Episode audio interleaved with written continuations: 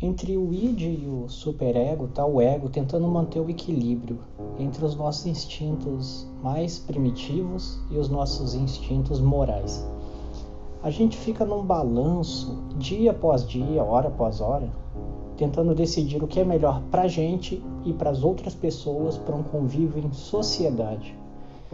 Mas essa mesma sociedade é uma máquina gigante que nos transforma em engrenagem e somos engrenagens frágeis. Porque se o nosso ego pender para qualquer um dos dois lados, ou a gente se torna um monstro, totalmente primitivo, totalmente agressivo ou qualquer coisa assim, ou se pender para outro lado, a gente vai ter uma moralidade absurda. E as duas formas, creio eu, que são descontroles, descontroles de personalidade, descontroles sociais estou baseando isso no, no, no, pouco que eu conheço também e, e no filme Clube da Luta.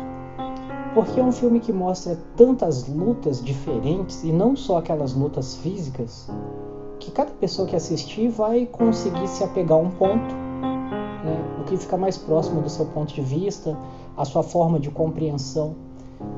Porque o, o personagem principal ele balança entre o id e o superego o tempo inteiro, até ele perder o controle e criar um alter ego para ele.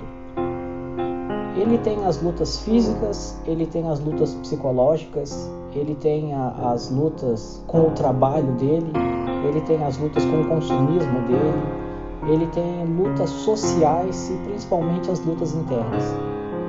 Ele é quem ele lutou para ser e ele odeia aquilo ele avalia o apartamento dele em tudo que ele comprou, em quanto ele gastou e no que ele vai comprar.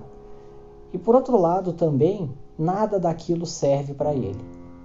Não que ele não vá usar a cama, a mesa, a cadeira, ele vai usar tudo que ele comprou, mas ele não vai sentir prazer usando aquilo, porque a sociedade moldou ele para estudar, arrumar um emprego, ganhar dinheiro, gastar todas as suas horas de vida trabalhando e dormindo e simplesmente pelo consumismo. Mas o consumismo não dá paz para ele, o consumismo não não necessariamente conforta o tempo todo. Óbvio que tem pessoas que se sentem bem saindo para comprar e escolhendo coisas e tudo, mas o ponto aqui é que aquelas coisas não vão te tratar como tu trata elas. Tu pode ter carinho pelo que tem, mas são só coisas, simplesmente isso, objetos. E nesse filme também, o protagonista tem sérios problemas para dormir por causa desse vazio interno, esse buraco negro sugando todos os sentimentos dele. E ele demonstra isso quando tem, os problemas de dormir dele voltam de forma agressiva e ele cai num, talvez num daqueles problemas de classe média ele precisa ver uma vida que ele julga ser inferior a dele, problemas que ele julga ser reais, para que ele possa sentir alguma coisa. Então ele passa a frequentar esses locais de autoajuda, para especificando o filme, ele vai no, no, no, nesses encontros de caras que têm câncer de testículo, entre outras coisas assim. Problemas que ele consegue absorver como se fosse dele e sentir alguma coisa por dentro. Tal que ele passa a chorar, tal que ele volta a sentir que tem sentimentos e passa, e passa a ter noites melhores. Só que como esse buraco existencial dentro dele já tomou conta, obviamente é questão de tempo até ele voltar para o mesmo ponto. E todos aqueles locais já não ajudam mais ele da mesma forma do que antes aquela ajuda e o sofrimento dos outros agora faz parte dele e ele já não vai sentir mais aquilo. Só que o que desencadeia isso é porque ele sabe que ele não tem nenhum daqueles problemas. Ele não tem câncer, ele não tem doenças graves, ele não tem parte do corpo faltando. Nada disso faz parte dele. E ele passa a enxergar isso quando uma mulher frequenta alguns dos lugares que ele frequenta.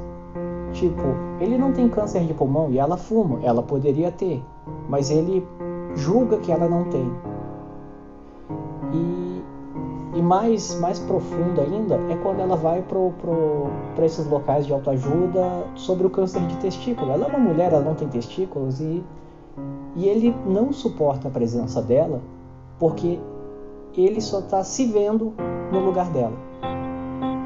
Ah, eles, ele não consegue entender o que ela faz ali porque ele não entende o que ele faz ali a aceitação dele se corrompe completamente e ele expõe mais uma vez todos aquela, toda a depressão dele, todos os esses pontos que na vida dele não fazem sentido nenhum.